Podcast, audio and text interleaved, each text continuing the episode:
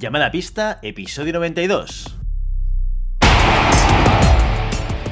Hola, muy buenas y bienvenidas y bienvenidos a Llamada Pista, el programa, el podcast en el que hablamos de ese desconocido deporte que es la esgrima.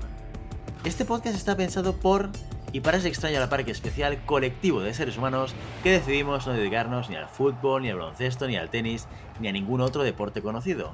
Y que por el contrario preferimos, en pleno siglo XXI, blandir la espada y enchufarnos a la pista. Hoy estamos aquí un viernes más, una semana más. Maribel Matei, muy buenos días. Buenos días, Willy. Y Santiago Godoy. Buenos días, Santi. Hola, ¿qué tal? Buenos días a todos. O debería decir buenos días, Santiago, como diría nuestra compañera Maribel. Efectivamente, hoy es Santiago. Me parece bien y me, y me, y me comportaré como mi nombre me indica.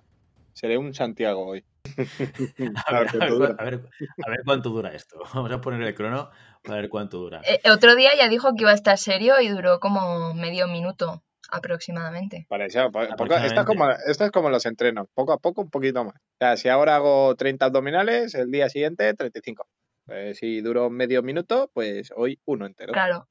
Con, con 30 años estás empezando a aprender a ser serio. Santiago, Eh, sí. está bien. No, era, era una duda que tenía. Es que, ¿sabes lo que pasa? No tengo, me pasa lo mismo que, que A ver, A ver, a ver. Cuando se empieza a reír así, Tú has arrancado esto, Maribel. Yo no, yo no sé por dónde va a salir, ¿eh? cuando se empieza a reír así, no sé qué va a decir. No, que me pasa lo mismo que a nuestros invitados. No tengo referentes de seriedad eh, para poder imitarlo. Entonces, el mundo de las grimas es lo que tiene. que faltan referentes de seriedad.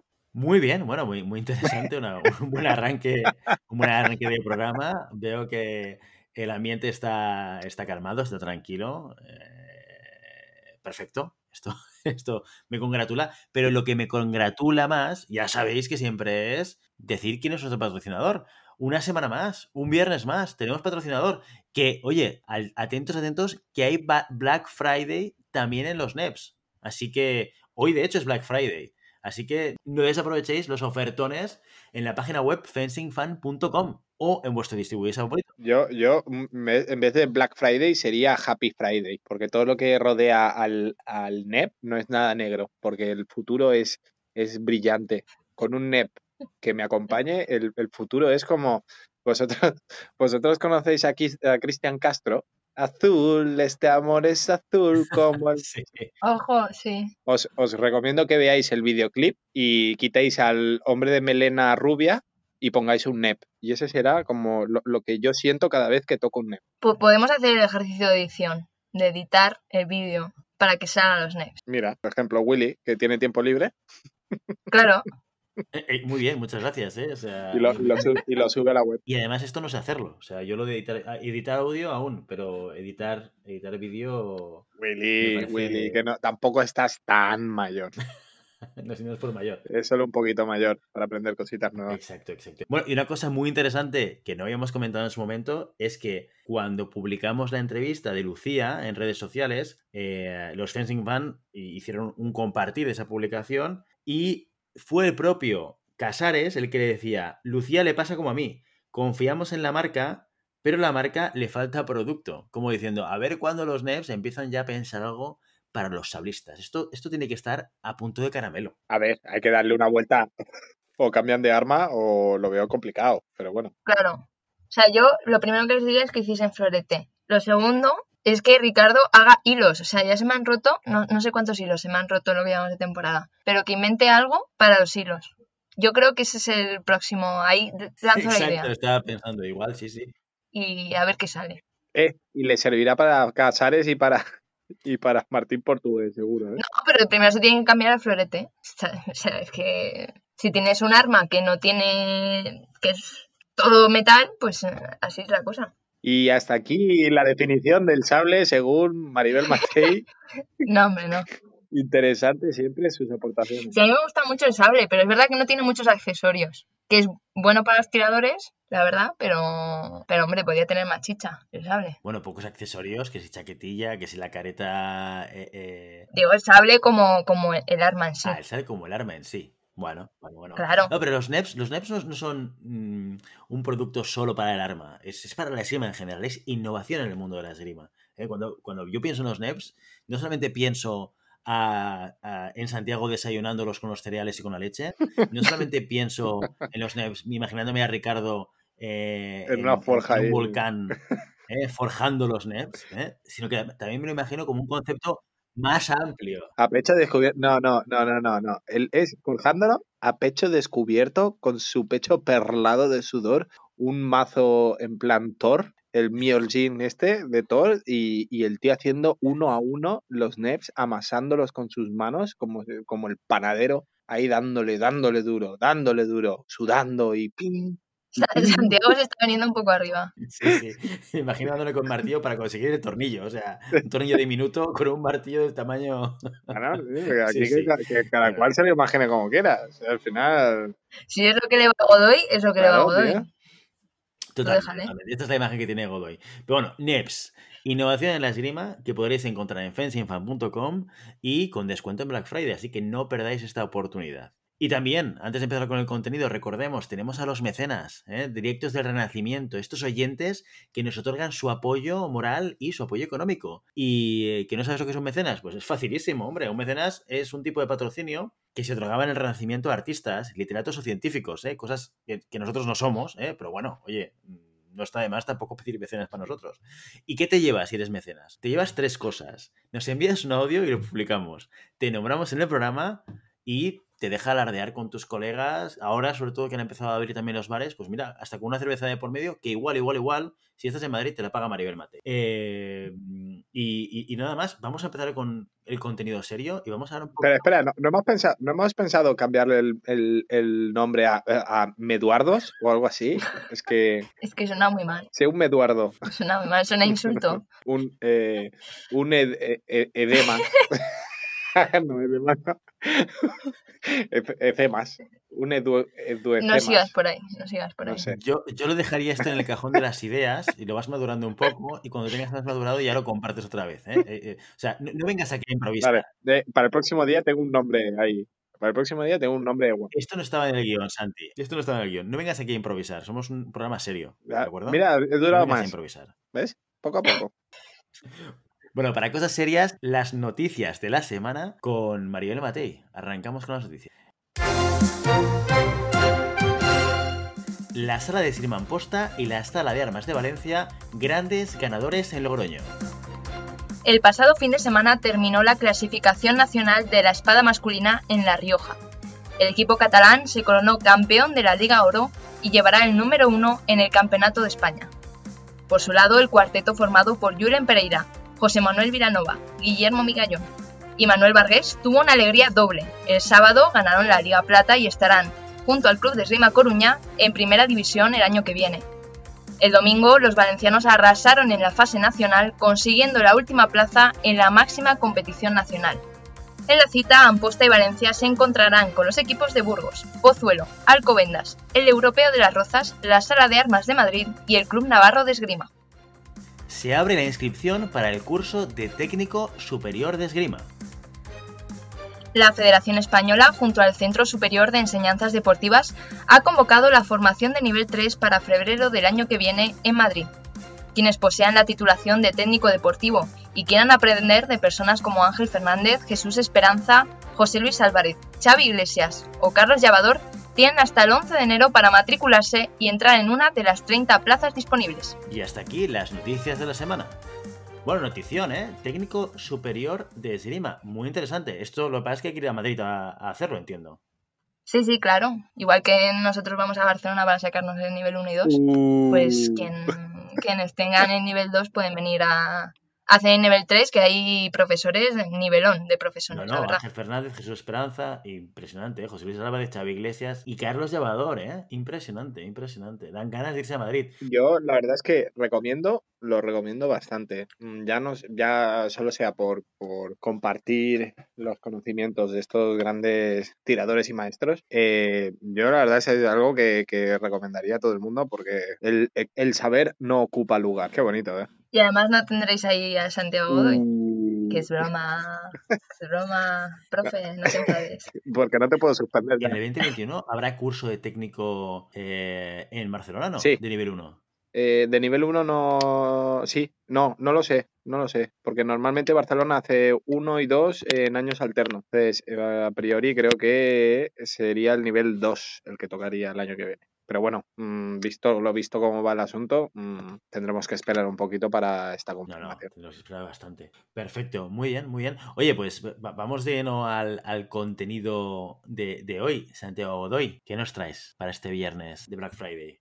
Bueno, ahora este, este tema la verdad es que es bastante cooperativo, ¿no? Porque aquí sirven todas las experiencias, tanto de tiradores como de entrenadores, como, como de acompañantes. Eh, y es el, el hecho de qué validez o qué, sí, qué, qué, qué validez puede tener el tener a alguien detrás de la pista ayudándote, tranquilizándote, o eh, si por el contrario sois como yo, que piensa que el tirador tiene que ser un elemento autónomo y buscar sus propias soluciones. Entonces, el tema es, eh, ¿qué creéis o qué, qué pensáis de el elemento detrás de la pista durante un combate? Entonces, em, aquí hay que decir que muchas veces, o cuando hablamos de, psicología deportiva, em, el elemento de fuera de la pista es lo que llamamos un elemento de anclaje, ¿no? Es, es el observador pasivo y a priori objetivo que nos da una visión eh, no comprometida del combate.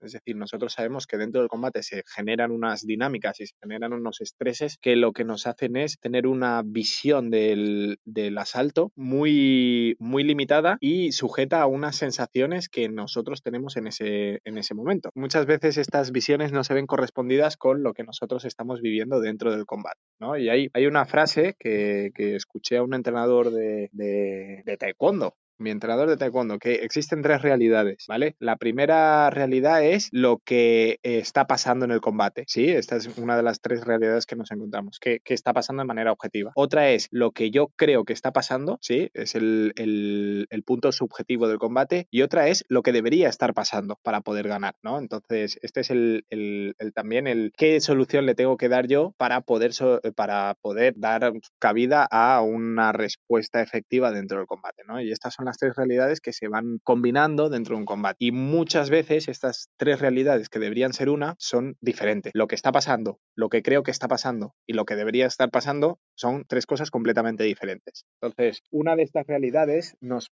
puede venir dada o nos puede venir ayudado por un elemento externo que es el elemento detrás de la pista. Entonces, este elemento, por tradición, siempre es un elemento que se corresponde al entrenador, ¿no? Es el elemento de, de persona que sabe leer tácticamente un asalto y te puede dar una solución táctica en un momento determinado, ya sea eh, durante el minuto de descanso o ya sea porque en un momento determinado te puede dar una, una indicación o te puede dar un chillido, te puede dar una clave, ¿no? Que ya comentaremos también para poder salir de esa situación que a priori puede estar eh, eh, perjudicando. ¿no? Entonces, muchas veces eh, los tiradores, o cuando yo tiraba, por ejemplo, este era un, un elemento del el entrenador. ¿no? El entrenador es el, la persona con la que tengo confianza, el entrenador es esa especie de coaching ¿no? que ahora, ahora se utiliza mucho, pero el coaching en esta situación, o el coach en esta situación, va más referida a una persona de confianza, no tanto como una persona que sepa leer bien el combate, ¿no? porque al final y este es un elemento personal mío, creo que el combate se gana en la sala, ¿no? Un, combate de una competición se gana en la sala. El trabajo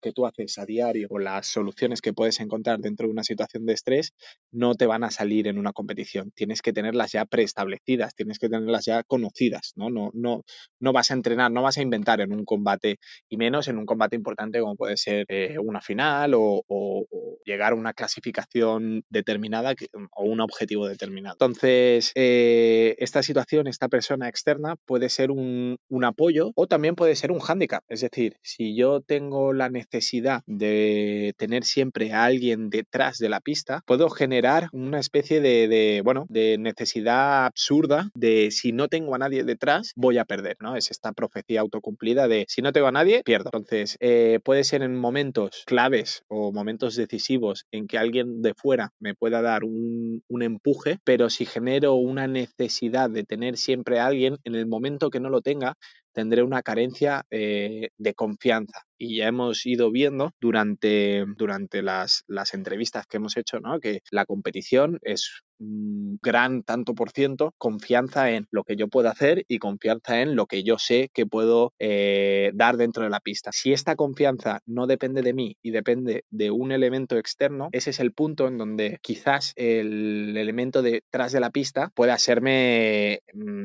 no de ayuda, sino perjudicial para mí. Entonces, poco a poco em, se han ido desarrollando este, este trabajo, ¿no? De ya no necesariamente tiene que ser un, un entrenador, sino que puede ser un, tirador, un compañero de sala, incluso un padre, un, padre encargado de eh, pues tener cuatro elementos o cuatro consignas tácticas y que lo único que haga es reorientar al tirador en una situación ya preestablecida. ¿no? Si veo que el tirador entra en barrena, por ejemplo, yo sé de, de antiguamente la sala de esgrima posta, o también lo hacía Alcobendas o Valladolid, tenían incluso la Sama, tenían frases eh, ya preestablecidas, ¿no? De mano dura, quieto, o aguanta, o elementos que están asociados a una decisión táctica, ¿no? Y yo sé que cuando sale esa frase o esa palabra o ese estímulo, tengo una respuesta preestablecida que tengo que seguir, ¿no? También tenemos que tener en cuenta que el nivel de asimilación de información externa en un momento de estrés es mínimo. Por ejemplo, a mí me, psicólogos deportivos me dijeron, o me han dicho, siempre me han comentado, que la capacidad de, absorber información que nosotros tenemos es de un 30% en una situación de estrés. Es decir, de, de lo que nos van a contar, yo me quedaré con el 30%, más o menos. Y algo muy, muy curioso, que es muy difícil, muy difícil de trabajar, es que los monosílabos no se interpretan. Es decir, los monosílabos, los monosílabos no se oyen. Eh, esto tiene un, un, significado muy importante porque, por ejemplo, si nosotros estamos detrás de, una, de un tirador y está embalado, va hacia adelante y yo lo único que digo es no ataques y está atacando, ese no, ese monosílabo no lo interpreta. Y él lo único que está está, escuchando que es ataques, ataques. Entonces, estamos dando una información errónea o una información que se va a interpretar de manera errónea. Entonces, siempre, siempre dicen que tienes que hablar en positivo, ¿sí? De, y de las cosas que tienen que hacer y no que tienen que evitar. Es decir, si yo no quiero que ataque, tengo que decir defiende o atrás. Si yo quiero que ataque, no tengo que decir no pares, sino adelante, ves adelante, ves atacar. Entonces, es ese, lenguaje que se tiene que trabajar, que parece mentira, pero no todo el mundo puede estar detrás de una pista, porque eh, muchas veces el, el elemento estresante que puede llegar a ser el tirador se suma al elemento estresante que puedo tener yo en el fondo de la pista. Entonces, no hay ningún elemento que a mí me ancle y a, mi, a mi estabilidad emocional y a mi tranquilidad, porque tengo una persona que me grita detrás y tengo una persona que quiere tocarme delante. Entonces, es muy, muy, muy interesante porque este trabajo de coaching o este trabajo de coach o este trabajo de acompañante o este trabajo de, anclaje del, del combate se tiene que trabajar en la sala y tenemos que trabajar el hecho de cómo comunicarnos con una persona que está dentro de la pista y sobre todo qué idioma o qué palabras utilizar para que el que está tirando me entienda, ¿vale? Y no es algo, no es una comunicación que sale esporádica en ese momento, sino que es una comunicación que tiene que venir aprendida porque la comunicación tiene que tener una resolución táctica, una resolución técnica en el momento preciso del combate que se, que se requiere. Entonces, si esto yo no lo traigo trabajado en la sala, es muy difícil que eh, pueda tener efecto. Por eso, eh, muchas veces los acompañantes, cuando hay, cuando hay viajes con muchos tiradores y solo un acompañante, muchas veces el, maestro acompañante o la persona acompañante, cuando se sitúa detrás de la pista, no es de, ayuda como tal. ¿Por qué? Porque si yo no tengo una confianza con esa persona o yo no comparto la comunicación de esa persona, las cosas que me digan, eh, por ejemplo, no las entenderé. Por lo tanto, no tendré ese, ese apoyo que necesito en ese momento. Entonces, yo por mi parte creo que nosotros tenemos que entrenar a que los tiradores sean elementos eh, autónomos e independientes, ¿vale? Que no dependan de nadie detrás de la pista. ¿Por qué? Porque muchas veces nos ha pasado que un entrenador viaja con 5, 6, 10 pollos y es imposible que un entrenador esté en 10 combates al mismo tiempo, ¿no? Entonces, tenemos que enseñar a los chavales desde muy pequeños que el asalto es suyo, sí, la responsabilidad es suya y que en algún momento determinado puedo tener una persona detrás que me sirva de, estímulo o de, o de input para mejorar mi esgrima, pero que no debe depender de esta persona el resultado. Entonces, si lo tengo bien y si no lo tengo, también bien. Hay gente que, por lo contrario, eh, por ejemplo, por poner la sala de cima posta, siempre tienen a una persona detrás, incluso en las pools. Pero estas personas no son entrenadores, sino que son los mismos compañeros, los mismos tiradores que en ese momento no están entrenando y se van dividiendo los compañeros para eh, que siempre tengan a alguien detrás para poder calmarles, para poderle decirles las cosas que, necesiten en ese momento. Em, bueno, son diferentes, diferentes métodos, diferentes modelos de trabajo que yo creo que tiene su parte positiva y también creo que tiene su parte negativa. Yo por, lo general hago que mis tiradores sean de manera autónoma y trabajen de manera personal e independiente pero sí que es verdad que siempre he tenido estas conversaciones de no, es que he perdido porque mi rival tenía su entrenador detrás. Creo que también es una manera un poco limitada y, errónea de ver la derrota, ¿no? La derrota siempre tiene que asumirse de manera consecuente y de manera madura y no por, no por tener un, un entrenador detrás mm, vas a ganar y no por no tenerlo vas a perder, sino que el que está tirando en la pista eh, eres tú o es tu alumno o es otra persona y el entrenador nunca puede coger la espada. Entonces, al final la responsabilidad es el del tirador. ¿Que hay herramientas que pueden potenciarlo? Sí. ¿Que estas herramientas pueden ser en un momento determinado claves para la victoria? También puede ser. Pero que son completamente definitivas en esta victoria. Eh, bueno, en en un, gran porcentaje de, los, de las situaciones no lo creo. ¿Qué criterio sigues tú para decidir con quién estás en una competición? Yo intento, eso es, es, difícil, ¿eh? Yo intento ser o para todos o para ninguno. Si yo no puedo garantizar que puedo dar el la misma atención a todos mis tiradores, prefiero no darle mi atención a ninguno y ponerme en un rincón a intentar ver el mayor número de asaltos posibles y a, posteriori pues avisarles. Obviamente cuando van pasando, va, va, avanzando la competición y van quedando cada vez menos, yo puedo eh, garantizar que si tengo dos en contienda y cada uno tira en una hora diferente, pues me puedo permitir el hecho de estar con uno y estar con el otro. Pero si yo tengo 5, 6, 7 tiradores en una competición, lo que no puedo hacer es estar detrás de uno, dos, tres, porque es una eh, es un feo, es un feo, ¿no? Es, es, un trato de favor que no, no, no, no necesariamente debe ser un trato de favor, pero se puede entender como un trato de favor ha sido a ellos dos y a mí no. ¿Por qué no? Entonces, antes de generar este malestar dentro de mi equipo, prefiero que todos estén en las mismas condiciones y eso sí, siempre antes de la, del, combate les pido que vengan a hablar conmigo sobre su rival. Entonces, antes del combate tenemos una pequeña charla táctica sobre cómo tira este, cómo, qué, qué acciones pueden ser efectivas, dónde tienen que trabajar, pero siempre antes del combate. Entonces, durante el combate, si no puedo estar por todos, no estoy por ninguno. Obviamente, si es la final y solo hay uno que está tirando, estaré detrás de la pista, no lo voy a dejar solo. Pero si no puedo eh, garantizar la atención a todo mi equipo, yo personalmente no lo hago. Entonces están perjudicados todos por igual. Maribel, tú como tiradora y como floretista, ¿qué prefieres? ¿Tener a alguien detrás de la pista acompañándote o, estar solo? Pues mira, em, yo he tenido grandes victorias sin nadie al final de la pista y, y grandes derrotas teniendo a mi entrenador al final de la pista. Al final lo que dices Santi es que no es definitivo. A mí siempre me ha gustado tener alguien al final de la pista, no, no siempre me entrenador porque es lo que dices Santi, al final cuando llevas a mucha gente, eh, pues entiendes como, como tirador que no puede estar tu entrenador siempre al final de la pista, es que es imposible, no se puede desdoblar, no puede hacerse tres personas y estar siguiendo todos los saltos, ¿no?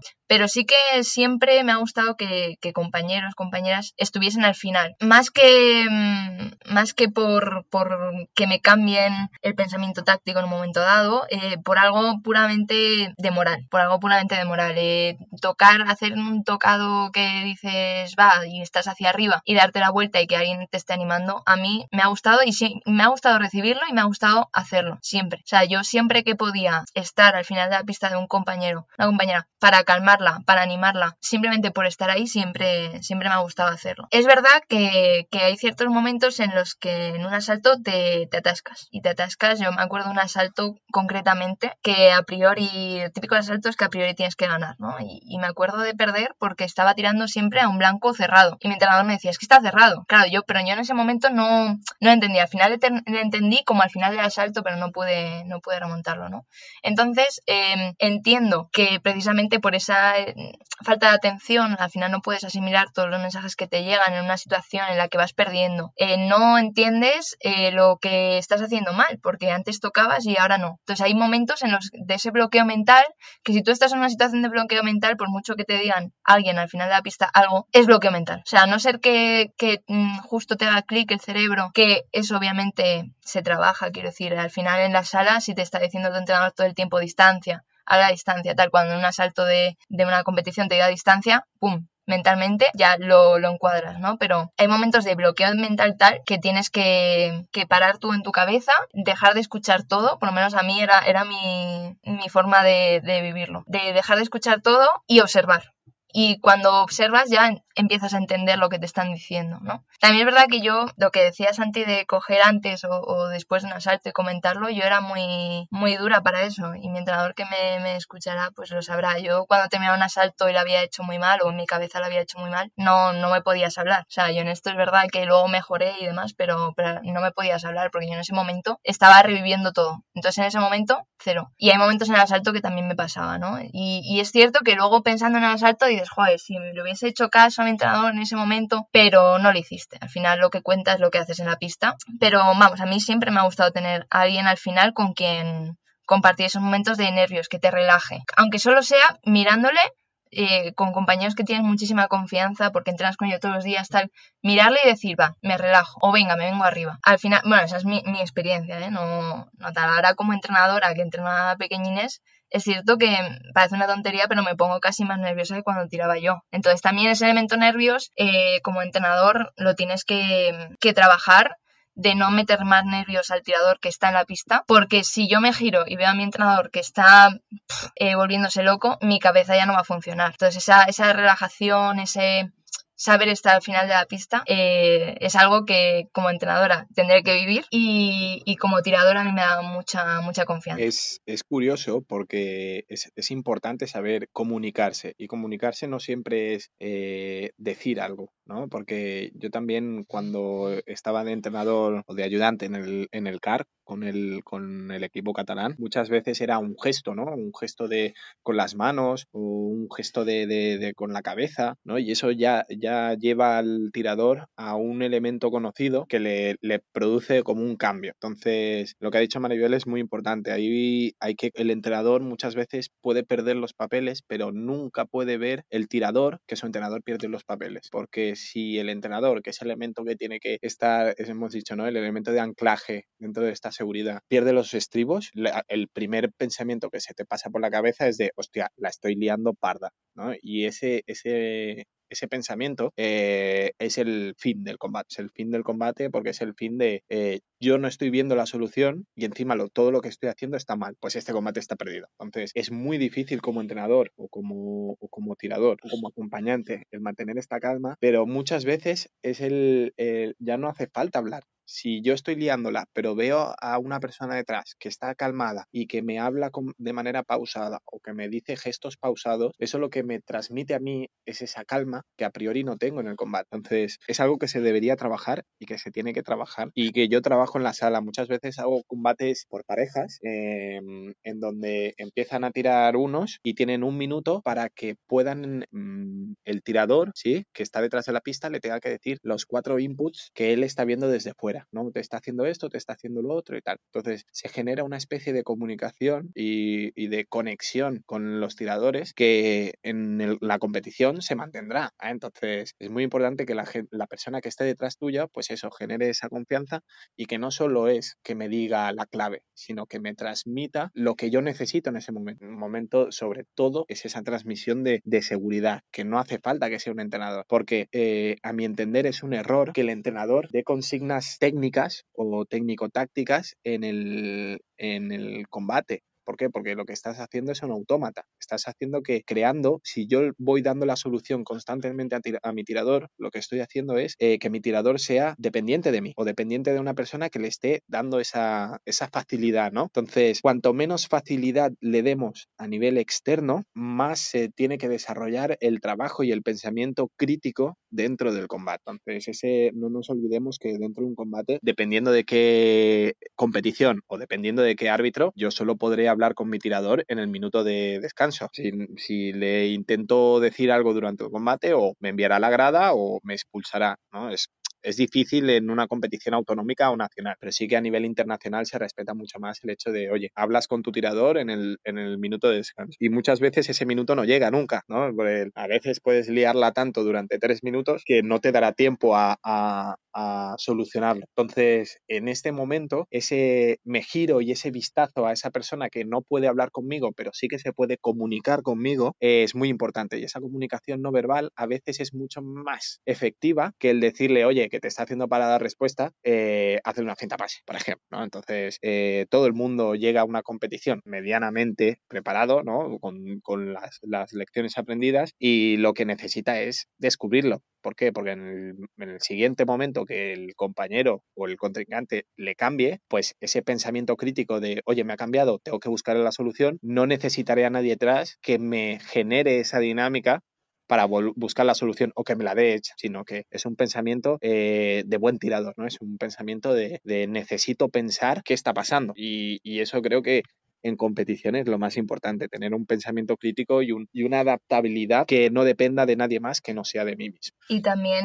eh, respecto a la confianza, de tener a alguien de confianza detrás. Por supuesto, la confianza es absolutamente importante y, y nos olvidamos también de que es un elemento de cohesión de, de equipo muy fuerte. O sea, yo como tiradora, eh, si me gustaba que un compañero o una compañera estuviese detrás, era porque al final te sientes parte de un equipo, de un equipo que está detrás, que te apoya, que te, que te relaja cuando tiene que relajar. Y al final eso, eh, la confianza, lo que te da es que muchas veces, lo que dices Santi, ¿no? Sin palabras, sabes lo que tienes que hacer. Y no te ha dicho nada, no te ha dicho que hagas finta y pase, no te ha dicho nada, pero simplemente con, con mirar la cara del que está detrás, ya sabes lo, lo, que tienes que hacer, ¿no? Es verdad que a mí muchas veces me ha venido bien, oye, que te está parando, oye, pues me he dado cuenta, que antes no lo estaba viendo, por bloqueo mental, por el estrés, por lo que fuese, no estaba viendo, de repente me lo dices y lo veo, y a lo mejor ese momento ya me hace clic todo el cerebro y por mucho que me cambie, voy a saber dar respuesta. A lo mejor está un momento de bloqueo y, y ese que te está parando me, me cambia la, forma de, de, ver el asalto, ¿no? Pero yo como tiradora eh, es el elemento más de, moral. A mí la, mm, tener a alguien detrás de la pista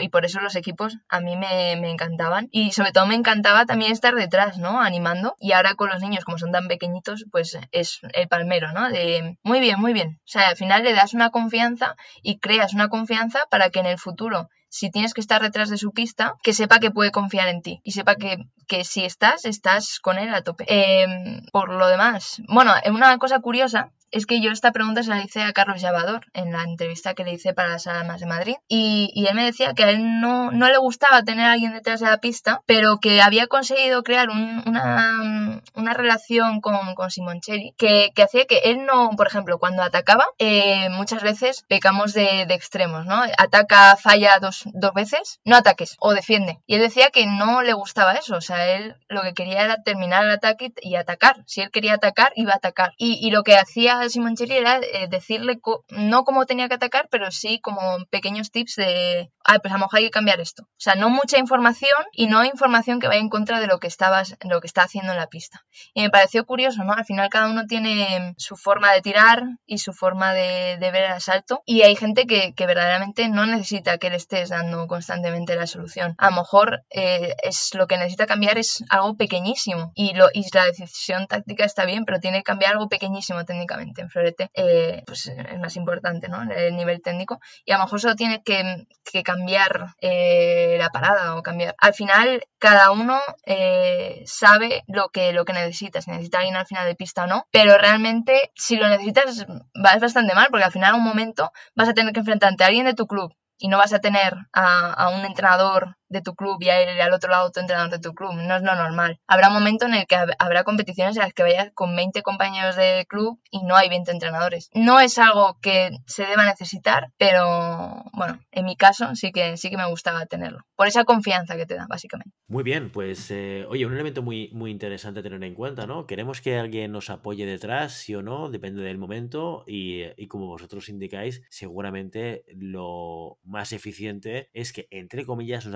acostumbremos a estar solos, dadas las dificultades que en general eh, se puede encontrar un entrenador para poder estar al final de la pista con todos sus tiradores, ¿no? Y esa dependencia, como decía Santi, probablemente no sea lo, más bueno. Pero que en cualquier caso, oye, incluso como compañeros y acompañantes, eh, el hecho de poder estar apoyando a nuestros eh, compañeros de equipo siempre que estemos en momentos muertos en una pool o en momentos muertos entre, entre pool y directas o entre directa y directa. Muy bien, eh, pues hasta aquí nuestro episodio de hoy. Como siempre, queremos invitaros a que os pongáis en contacto con nosotros y nos deis vuestra opinión. Nos digáis si queréis que hablemos algún tema concreto o si tenéis alguna pregunta. Lo podéis hacer a través de la página web llamadapista.com barra contacto o en redes sociales. Estamos en Instagram, en Facebook y tenemos un grupo en Telegram. No os olvidéis. Hace poco se ha apuntado nuestro amigo Troncoso. Y si el contenido de este podcast te gusta, no te olvides suscribirte, compartir este episodio en cualquier red social, darnos 5 estrellas en iTunes y comentar lo que quieras tanto en iVoox como en Spotify. Muchas gracias por todo, por tu tiempo, por tu atención y por tu interés en este maravilloso deporte que es la esgrima. Nos escuchamos la semana que viene. Hasta entonces. Adiós. Adiós.